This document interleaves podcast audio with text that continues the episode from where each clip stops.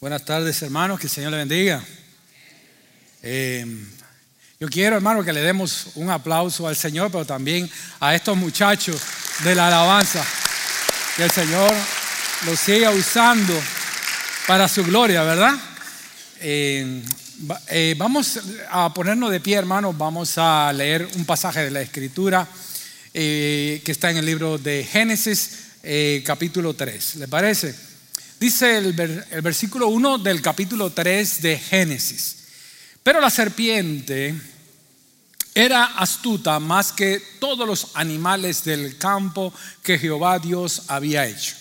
La cual dijo a la mujer, con que Dios os ha dicho que no comáis de todo árbol del huerto. La mujer y la mujer respondió a la serpiente, del fruto de los árboles del huerto podemos comer, pero del fruto del árbol que está en medio del huerto, dijo Dios, no comeréis de él ni le tocaréis para que no muráis. Entonces la serpiente dijo a la mujer, no moriréis, no vas a morir, sino que sabe Dios que el día que comáis de él serán abiertos vuestros ojos y seréis como Dios, sabiendo el bien y el mal. Y vio la mujer que el árbol era bueno para comer y que era agradable a los ojos y árbol codiciable para alcanzar la sabiduría, y tomó de su fruto y comió y dio también a su marido, eh, el cual comió así como ella. Entonces fueron abiertos los ojos de ambos y conocieron que estaban desnudos. Entonces cosieron hojas de higuera y se, la, y se hicieron delantales. Y oyendo la voz de Jehová que se paseaba en el huerto al aire del día, y el hombre y su mujer se escondieron de la presencia de Jehová entre los árboles del huerto. Mas Jehová Dios llamó al hombre y le dijo, ¿dónde estás tú? Y él respondió, oí tu voz en el huerto y tuve miedo porque estaba desnudo y me escondí.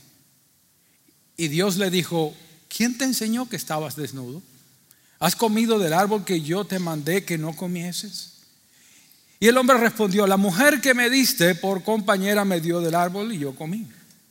Entonces Jehová dijo a la mujer, ¿qué es lo que has hecho?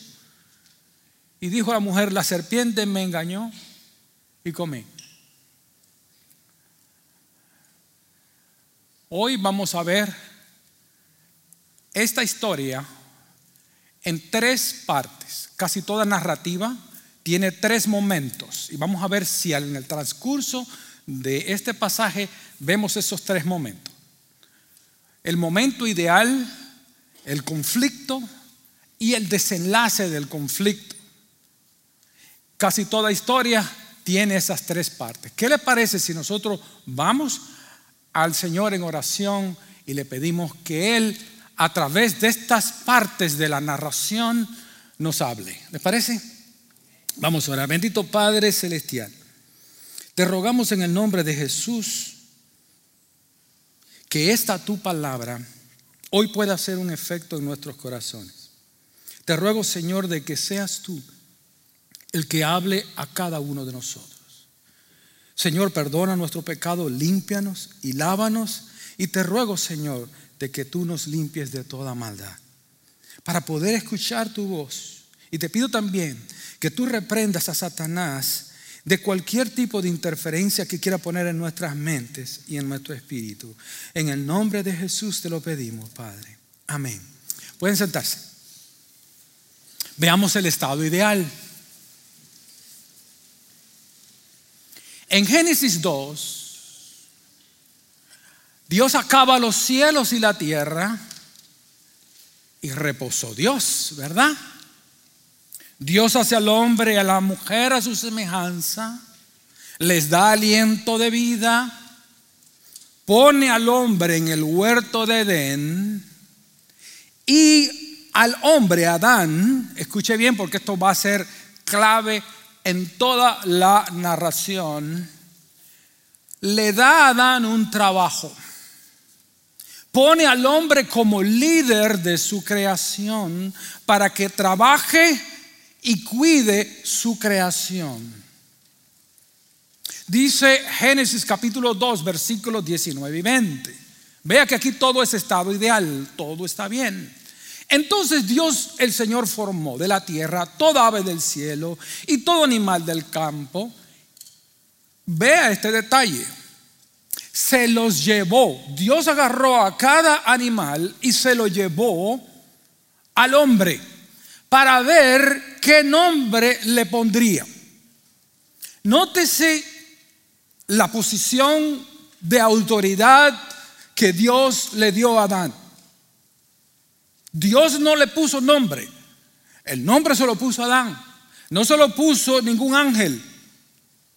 Se lo puso Adán. Note este sentido de autoridad.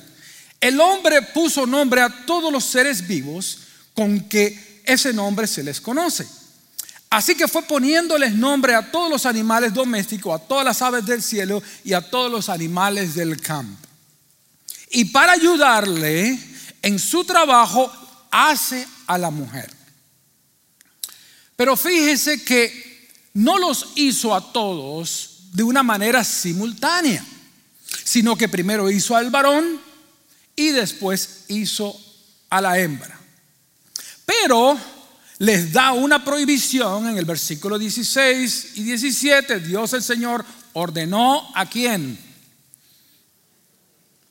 ¿A quién? Puedes comer al hombre. Puedes comer de todos los árboles del jardín, pero del árbol del conocimiento del bien y el mal no deberás tú, Adán, comer. Ojo, vea el singular. No comerás tú, Adán. El día que de él comas, sin duda morirás.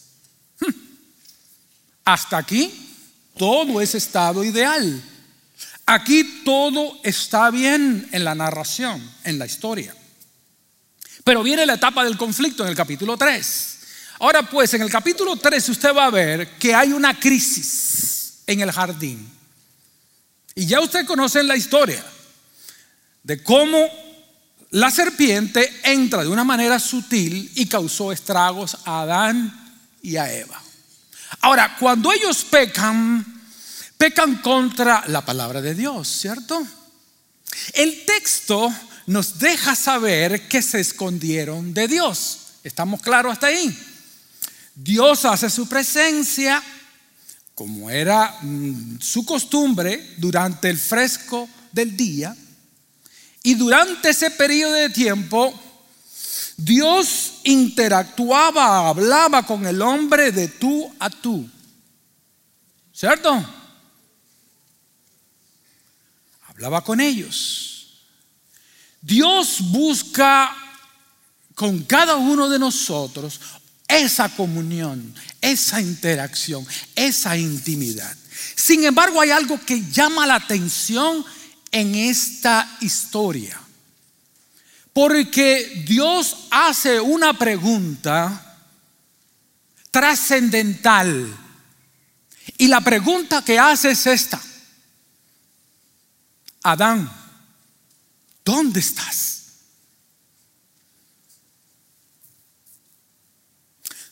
¿Dónde estás? El Dios que hizo el universo, que hizo todo lo que existe que hizo Adán, no sabía dónde estaba Adán. ¿No hay aquí en esta pregunta algo mucho más profundo que tal vez no hemos captado hasta ahora? Porque conocemos la historia. Pero ¿cuál es el peso de esta pregunta? ¿Qué es lo que hay detrás? Le pregunta Adán, ¿dónde estás? Nótese que Dios puso a Adán como líder. Su rol era rol de líder en la creación. E independientemente de quién fue el primero que pecó, el agente responsable de ese hogar y de ese jardín era Adán. Cuando hay un partido de fútbol y pierde México, no van a buscar la cabeza solamente de, principalmente de los jugadores, van a buscar la cabeza del entrenador. Fuera. Ese tiene que irse. Pero ¿por qué si yo no fui el que estaba en el campo? Usted es el responsable que nosotros hayamos perdido. ¿Cierto? Adán era el entrenador. Adán era el responsable de ese hogar.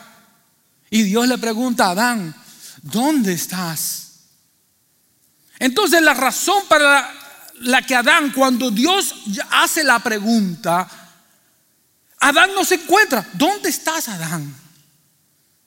¿Y sabe por qué hace la pregunta? Porque Adán no estaba en su puesto, en el puesto que Dios le había dado, porque Adán estaba fuera de la voluntad de Dios. Se nos dice que él, junto a su esposa, siendo líder, siendo responsable, se esconde igual que su esposa de la presencia de Dios. Hago la pregunta, hermanos, ¿por qué hoy tenemos hogares disfuncionales? Donde no hay un padre presente. Y si lo está es como si estuviese ausente. Y en otros casos, qué bueno sería que estuviera ausente. ¿Me entiende lo que quiero decir? ¿Por qué tenemos problemas en la sociedad para encontrar hombres de Dios? Hombres que ocupen su puesto en el hogar, que ocupen su puesto en la sociedad, que ocupen su puesto en la iglesia. ¿Dónde estás, Adán? ¿Dónde estás? ¿Por qué estamos pasando un momento tan difícil para encontrar hombres de Dios? La respuesta es que demasiados hombres hemos decidido actuar fuera de la voluntad de Dios y de la palabra de Dios. Solo hay una razón por la que un hombre no está siendo el hombre del hogar o el sacerdote de su hogar y es porque está fuera de la voluntad de Dios porque está en pecado. La razón por la que no tenemos hombres de Dios es porque el hombre ha decidido que poner su responsabilidad a un lado. Dios le dijo que se multiplicaran, que disfrutaran la tierra, pero a Adán se le dio una responsabilidad. Recordemos que Dios traía los animales a Adán para que le pusiera nombre. Inclusive el que le pone nombre a la mujer es Adán. No Dios, no ningún elemento de la Trinidad, ninguna persona de la Trinidad. Fue Adán. Ningún ser vivo tenía nombre a menos que Adán no se lo pusiera. Pero Adán descuida su rol como líder espiritual de su hogar. Satanás empieza a atacar a Adán por medio de Eva. Y yo quiero decir toda esta palabra con sumo respeto para las mujeres y para los hombres. Lo quiero decir con sumo respeto. El enemigo ataca a Adán porque sabe que Adán tiene una autoridad y no va y lo confronta de manera directa, lo confronta de una manera indirecta para socavar su autoridad. Y nota en el capítulo 3, mire esto, en el capítulo 3, la serpiente empieza a hablar con la mujer. Note este detalle, hermano, porque estos son detallitos muy, muy interesantes. En el capítulo 3, versículo 1, Satanás empieza a hablar con la mujer. ¿Usted oye que Adán dice algo? Silencio. Versículo 2 del capítulo 3. Satanás hablando con la mujer. Adán en silencio. Versículo 3 del capítulo 3. Satanás sigue hablando con la mujer. Adán en silencio. Versículo 4, la mujer sigue hablando con Satanás y Adán en silencio. Versículo 5, la mujer continúa hablando con Satanás y Adán en silencio. Versículo 6, la mujer hablando con Satanás y Adán en silencio. Satanás atacando el hombre, el líder del hogar, en silencio. Mientras Adán guardaba silencio, Satanás usaba su estrategia favorita. Como decimos allá en Cuba, estaba acabando con la quinta y con los mangos y, Adán callado. ¿De verdad? Satanás hace su estrategia preferida. Y Satanás usa aquí con Eva y con Adán la misma estrategia que le causó su caída. Fíjese hermano, creo que está en la pantalla Ezequiel 28. Cuando Satanás cae, cae por dos razones poderosas. Número uno, por el egoísmo y número dos, por el orgullo. El egoísmo es el modo de ser que antepone sus deseos a los intereses de los demás. El orgullo es el exceso de estimación de uno mismo. ¿Estamos claros con eso? Bueno, mire Ezequiel capítulo 28 y vea cómo dice, cómo se habla de la caída de Satanás. Mire, la mire el modo que él operó y compárelo ahora con el modo en el que le habló a la mujer. Vea, vea la similitud. ¿Ok? Fíjese, yo le he añadido el pronombre yo, yo subiré al cielo. Pero dice Ezequiel 28, dice, perfecto eras en todos tus caminos desde el día en que fuiste creado hasta que se halló en ti maldad. Dice más adelante, estabas en Edén, en el jardín de Dios. Para aquellos que piensan que Ezequiel 28 no se está refiriendo a Satanás. Vea esa parte que dice, estabas en Edén. Y ningún otro personaje estaba en Edén a menos que, que fuera el hombre, la mujer y Satanás. Claro. Entonces aquí claramente se está hablando de la caída de Satanás. Y cuando él cae, dice, yo subiré al cielo, en lo alto junto a las estrellas, yo levantaré mi trono. Egoísmo, pensando en sí mismo. Y después dice, subiré yo a las alturas de las nubes y yo seré semejante al Altísimo. Orgullo. ¿Cierto? Cuando ataca a la mujer, adivine con qué estrategia va. Él le dice, primeramente crea una duda. No, no es, mentira eso de que vas a, morir. Poniendo duda acerca de Dios, cuestionando a Dios como lo hace Satanás hoy en día cuando la gente que no son, del, no son cristianas dice, ¿dónde estaba Dios? ¿Y dónde estaba Dios? ¿Y por qué Dios permite esto? Y acusando a Dios denigrando a Dios. Eso es por una parte. Pero mire la estrategia. Apela al egoísmo. Dice, ah, muchacha, lo que pasa es que el día que coman de él serán abiertos vuestros ojos y ustedes van a conocer el bien y el mal. En pocas palabras, Dios le está escondiendo la pelota, Dios está tratando de que ustedes no conozcan el bien y el mal.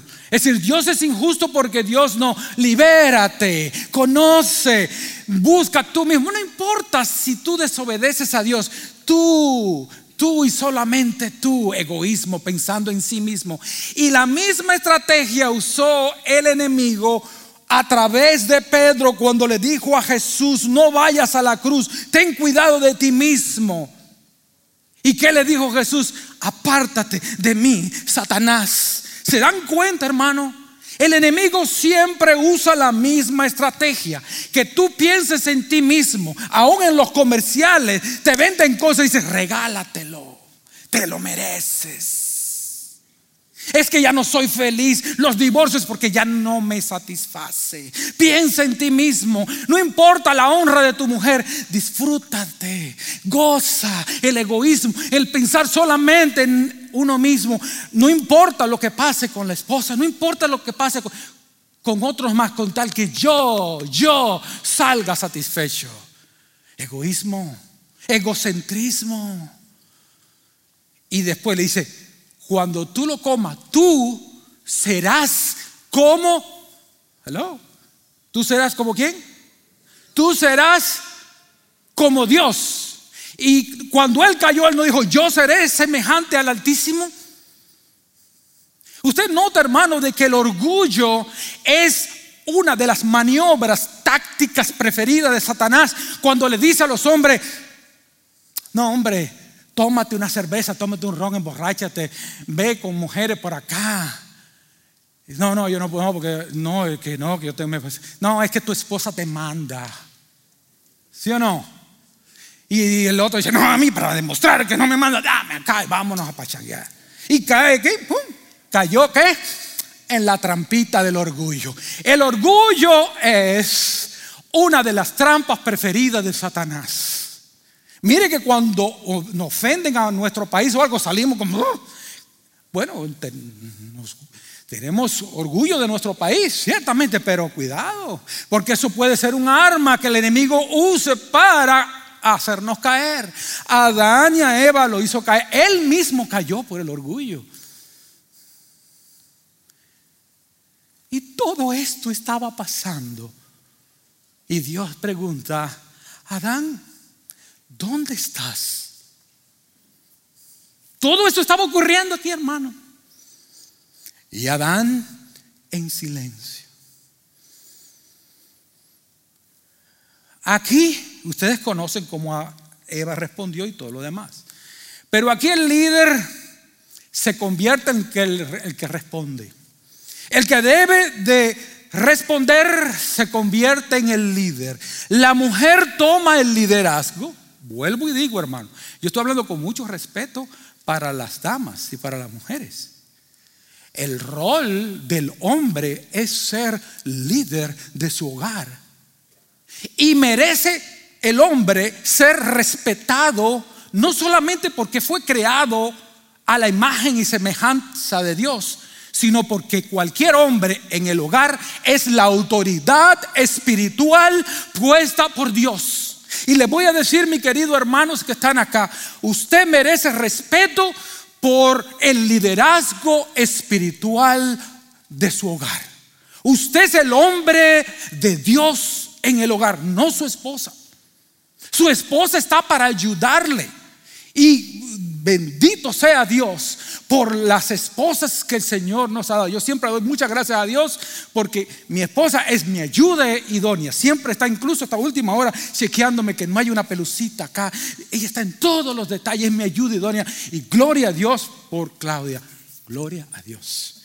Hermanos, no hay cosa más bella que tener a una mujer como Claudia Bella. Ah, ya me salió tan verso. Amén. No hay nada más bello. Muy bien, pero le voy a decir algo. La, razón por la que Dios le dice, ¿dónde estás Adán? Es porque Adán, tu responsabilidad era hablar. El problema del capítulo 3, sí, fue que la mujer fue engañada, pero el problema más grande del, en el capítulo 3 es que el hombre no tenía nada que decir. Lo que tienes en el capítulo 3 que genera el problema es el silencio de Adán. Fíjese que hasta el momento ha estado hablando. Hasta el momento que llega a Satanás a tentar, él ha estado hablando. Él ha estado poniendo nombres. Ha estado trabajando junto con Dios. Dios les traía los animales y él le ponía nombre. Estaba hablando, estaba poniendo nombre, estaba activo, estaba trabajando con Dios, estaba poniendo orden. Pero cuando aparece la serpiente, no tiene nada que decirle ni a la serpiente ni a la mujer. Se sienta pasivamente y permite que los dos empiecen a hablar. Y él estaba escuchando la conversación porque dice el versículo 6 que él estaba allí. No es que él estaba por allá perdido. Hay gente que dice, no es que Adán no estaba descuidado a la mujer y ella estaba por un lado y él por el otro. No, el verso 6 dice que él estaba allí.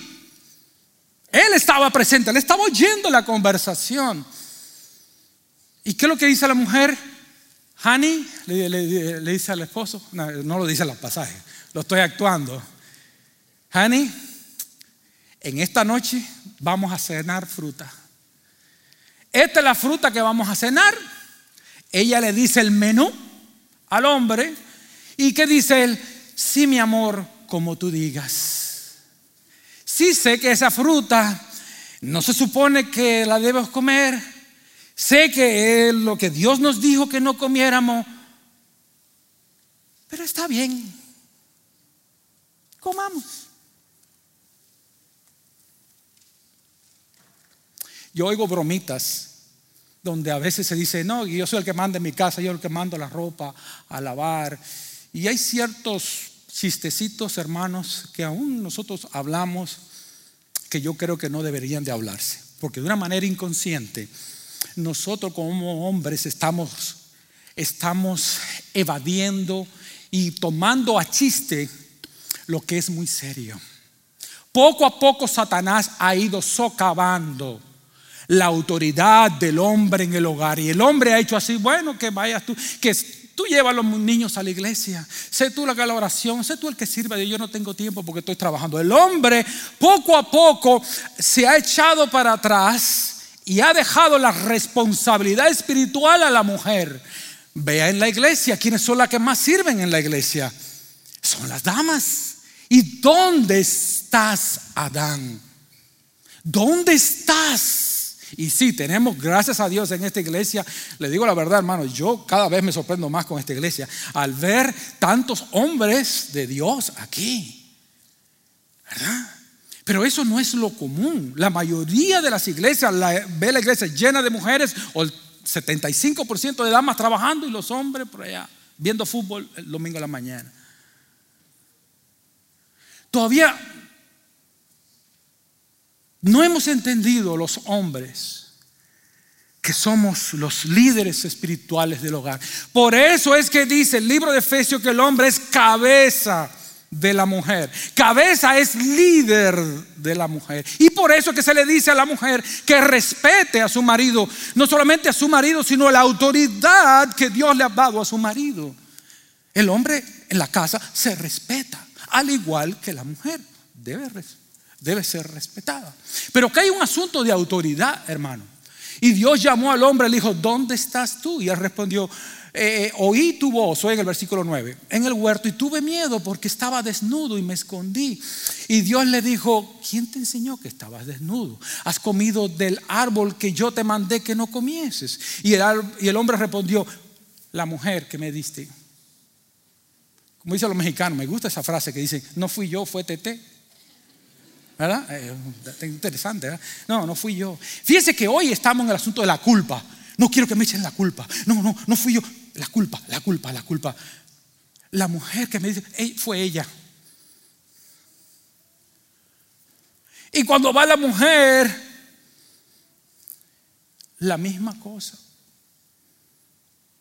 Fue la serpiente que me dio. Pero hermano, cuando ambos pecan vienen consecuencias.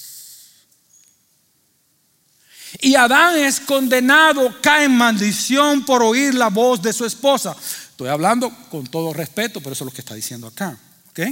No estoy condenando a la mujer ni nada, porque le digo, hay muchas veces que las mujeres están más santificadas que nosotros los hombres. Pero bueno, vamos a seguir con la historia. Dice, y el hombre, y al hombre dijo, por cuanto obedeciste la voz de tu mujer, te quedaste callado y más bien obedeciste y comiste del árbol que te mandé diciendo, no comerás de él, maldita, te dije a ti, te dije a ti, No le dije a Eva solamente, yo te hablé a ti directamente. Notan, hermano, cómo es que Dios se dirige a Adán. Yo te dije a ti que no comieras. ¿Ok? Todos los días Maldita será la tierra por tu causa, con dolor comerás de ella todos los días de tu vida. Espinos, espinos y cardos te producirá y comerás plantas del campo. Con el sudor de tu rostro comerás del pan hasta que vuelvas a la tierra, porque de ella fuiste tomado. Polvo eres y al polvo volverás. El silencio de Adán provocó una maldición física Ahora, tanto él como su esposa morirían. Una maldición económica. Una de las razones por las que estamos viendo hoy hijos que viven bajo maldición es porque muchos hogares hoy no están bajo la bendición de Dios, sino bajo la maldición porque no hay un hombre de Dios que ocupe el lugar espiritual de su hogar. Yo te pregunto, ¿dónde estás, Adán? ¿Dónde estás? Cuando el enemigo ataca tu hogar, ¿no tienes nada que decir? Deja que tus hijos sean atacados por las drogas. Deja que tu mujer oiga la voz de Satanás. ¿Dónde está tu hombría espiritual? ¿Dónde está? Porque Adán se olvidó de quién era. Adán se olvidó de para qué fue creado. Y fue condenado por su silencio. Mientras él hablaba, Mientras él nombraba las cosas, mientras él trabajaba para Dios, las cosas estaban en orden. En el momento que él deja de hablar, entra el enemigo y se produce un infierno en el Edén. Pero hay algo interesante también acá. Cuando ambos de ellos pecan, Noten lo que dice la palabra. Dice que ellos se esconden y hacen hojas de higuera para cubrir su vergüenza.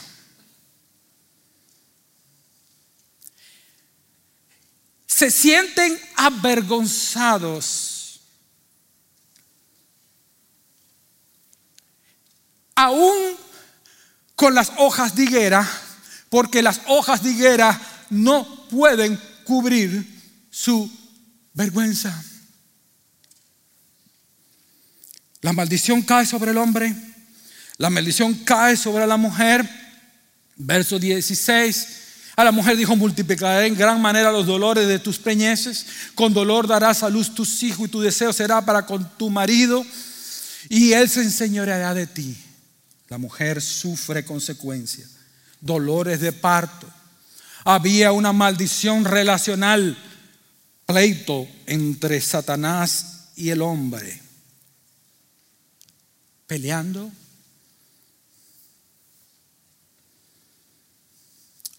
¿Dónde estás, Adán? Tú como líder de hogar. Yo te hago una pregunta. ¿Tú sientes que estás siendo bendecido por Dios? O tú ves más bien una maldición en tu hogar. Yo sé que suena feo, ¿verdad? La palabra maldición. O es que estamos en bendición o es que estamos en maldición, hermanas.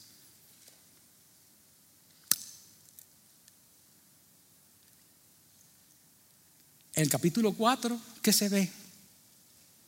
Desastre con sus hijos. Abel, Caín. Caín mata a su hermano. El hogar no estaba funcionando, los hijos no estaban funcionando, la economía no estaba funcionando. Como dice la palabra, hay quien trabaja y echa en saco roto. Trabaja y trabaja y trabaja, entra el dinero y se va. Porque Jehová no está bendiciendo la casa. Jehová no está bendiciendo al hombre en la casa. Porque es que ese hombre anda en pecado y ese hombre no está siendo el sacerdote espiritual de su hogar. Dios quiere bendecirlo, claro que quiere. Para eso le puso un huerto, le puso lo mejor para que él lo disfrutara. Mi querido hermano, hombre que estás aquí, Dios quiere tu bien. Dios quiere tu felicidad. Dios quiere que cuando tú te acuestes y ponga tu cabeza en la almohada, sientas paz. Dios quiere que tú juegues con tus hijos, con tus nietos. Hermano, Dios no está para torturarnos, pero es que Dios ha establecido un orden. Y el orden es de que el hombre tiene que ser el líder espiritual de su hogar. Y cuando nosotros no tomamos nuestro rol, Satanás entra. Les voy a decir algo, hermanos. Yo nunca he visto un hogar feliz donde sea la mujer la que manda. Y hay mujeres que me dicen, pero es que yo tengo que tomar el mando porque mi esposo no lo toma. ¿Cuántas mujeres no se sienten así? ¿Usted se siente que usted tiene que, que liderar su casa porque su esposo no lo hace? Yo tuve aquí un hermano, no voy a decir el nombre aquí en el seminario de Río Grande, que una vez me dijo, yo soy un hombre tranquilo. Yo soy un hombre que no soy así de ser aguerrido, de ser líder. Y un día estábamos hablando eso con mi esposa. Y mira, yo no soy líder. ¿Cómo voy a ser yo líder del hogar? Porque estábamos hablando acerca de este tema. Y ella le dijo, ¿sabes, fulano? Muchos de ustedes conocen quién es, pero no voy a decir el nombre. Yo te voy a ayudar a que seas el líder de la casa. Yo no voy a ocupar tu lugar, pero yo te voy a ayudar para que seas el líder. Porque la mujer es ayuda idónea. No ocupa el lugar, ayuda para que el otro lo ocupe. Amén. Se quedaron muy calladitas ustedes, hermana. La veo muy, muy, muy calladita. Hermana, tienen que darme gracias porque también para los hombres estoy tirando para aquí, para allá. Vamos a ver.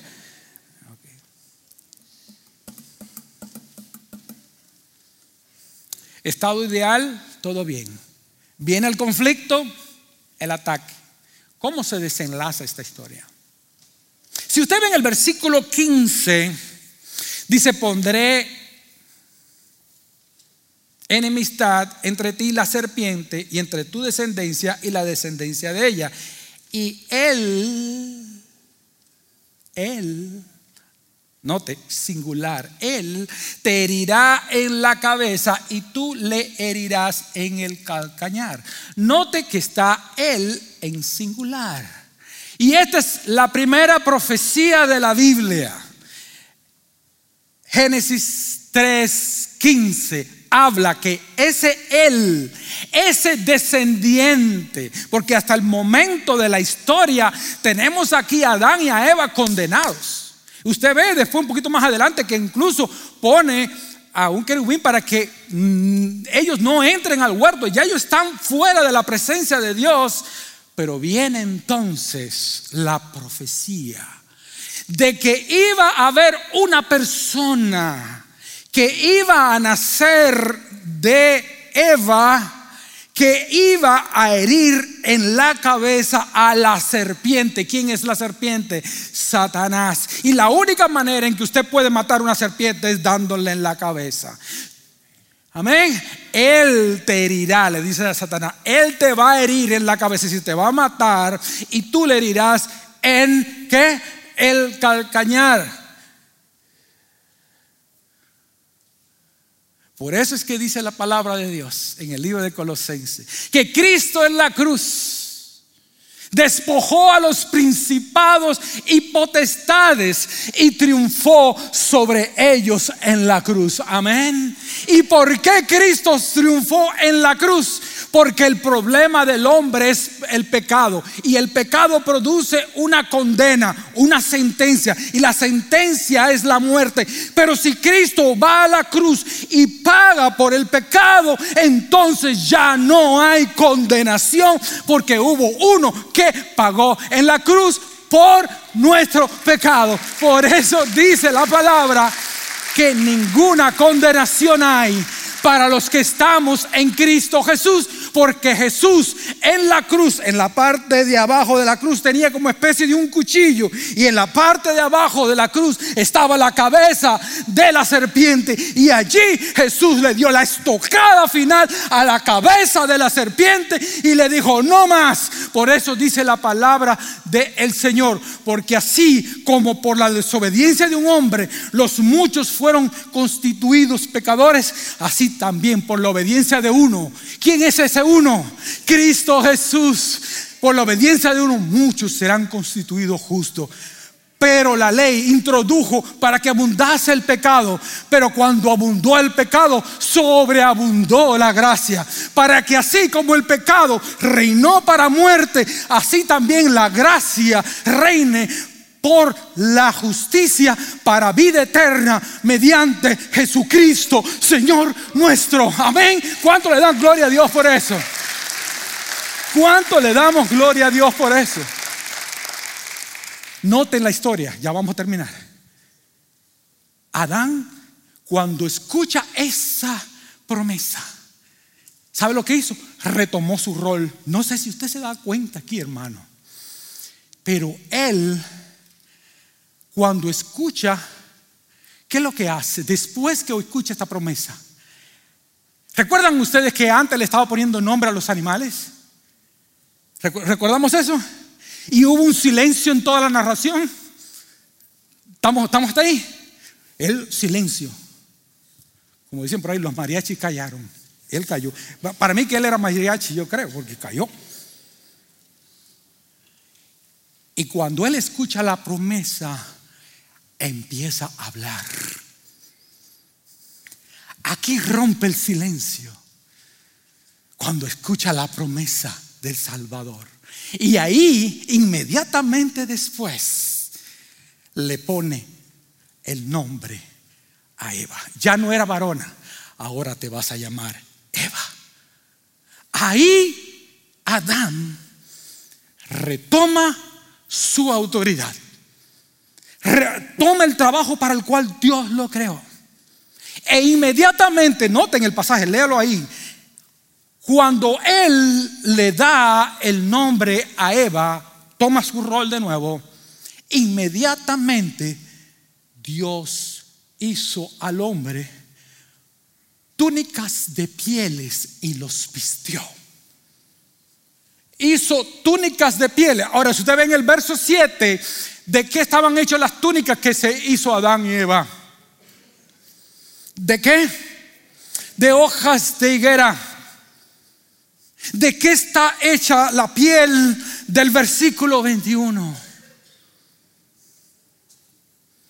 De pieles. ¿Qué tiene más valor y más calidad? ¿Una hoja o una piel? ¿Se están dando cuenta de estos detalles en la narración? Esto es un ejemplo. Las hojas de higuera representan lo que nosotros a veces queremos hacer en nuestros propios esfuerzos. Las hojas de higuera son aquellas cosas que nosotros hacemos cuando estamos fuera de la voluntad de Dios. ¿Y por qué hojas de piel? La piel se saca de algún animal, ¿cierto? Pero acuérdense, hermano, estamos en el principio, el principio de la creación. Tuvo que morir un animal para que esa piel se pudiera sacar. Lo cual es un prototipo de el animal llamado Cordero de Dios que quita el pecado del mundo, lo cual aquí es una figura o un tipo de el sacrificio que un día iba a hacerse en la cruz del Calvario. Ahora este animal no tenía culpa. ¿Qué culpa tenían eh, este animal de lo que hizo Adán? ¿Qué culpa tenía el animal de lo que hizo Eva? Precisamente ¿Qué culpa tenía Cristo de nuestro pecado? El inocente murió por los culpables. Lo cual, por eso usted ve en el, todo el Antiguo Testamento los sacrificios de animales inocentes. Y tenían que ser puros, tenían que ser perfectos, porque era un simbolismo de qué? del Cordero de Dios. Por eso Juan el Bautista dijo, he aquí el Cordero de Dios que quita el pecado del mundo. Y vemos en el libro de Apocalipsis al Cordero. ¿Quién es digno de desatar los sellos? Tú, el Cordero de Dios que quita el pecado del mundo. Amén. Gloria a Dios, gloria a Dios. Y te voy a decir algo. Creo que cada uno de nosotros hace sus propias hojitas de higuera para tratar de cubrir su desnudez. Hay algunos que usan vacaciones tipo hojitas de higuera para escapar de su realidad. Hay algunos que se van a Cancún, gloria a Dios, invíteme hermano si te quiere ir. Pero es como escapando de una realidad. Pero estás ahí en Cancún y le estás dando vueltas y cuando llegue me voy a encontrar esto. Ni lo disfrutas. Porque las hojas de higuera son aquellas cosas que nosotros hacemos para escapar de Dios. Queremos escapar. A veces decimos, qué bueno sería que yo me escapara, que yo viviera lejos, tal como el salmista. ¿Quién me diera alas para volar? ¿Quién me diera alas para desaparecer, que nadie sepa más de mí? ¿Verdad que te has sentido así? Te has sentido como que si la muerte viniera sería mejor porque te sientes mal. Pero hay un problemita. El problemita es este. ¿Dónde estás, Adán? ¿Estás escapando de mí? ¿Te estás, estás huyendo de mí? ¿O estás confrontando la realidad?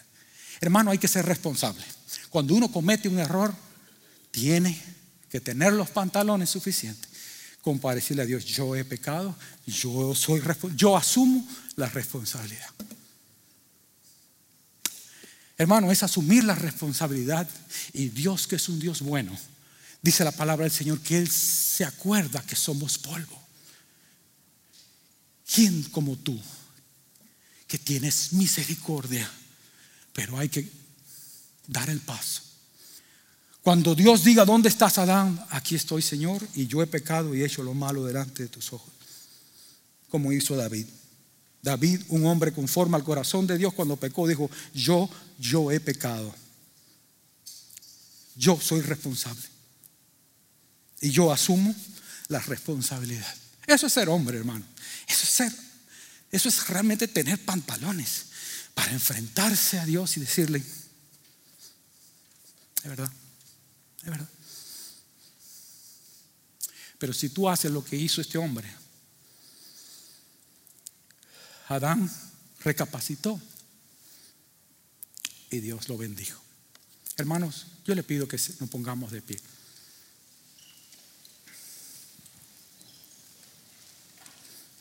Y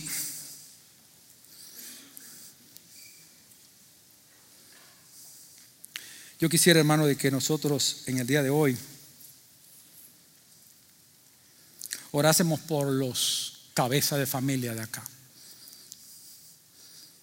Padre, hombre del hogar, usted quisiera venir aquí al frente para orar. Yo voy a bajar también porque yo también necesito que el Señor eh, me bendiga. ¿Qué le parece, hermano, si oramos? Y yo quiero pedir, orar por los hombres, por los sacerdotes del hogar.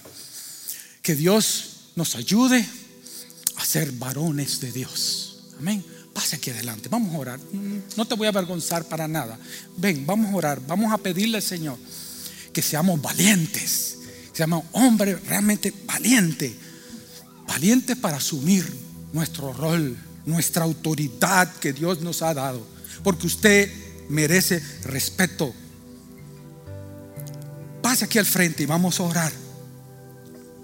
Padre, mira a estos hombres que están aquí enfrente. Señor, en este año nuestra iglesia va a hacer grandes cosas. Veremos muchas almas salvadas. Pero nosotros como hombres tenemos que saber responder a tu pregunta. ¿Dónde estás? ¿Cómo te encuentras hoy? ¿Cómo llegaste a esta iglesia hoy? ¿Cómo está tu vida espiritual?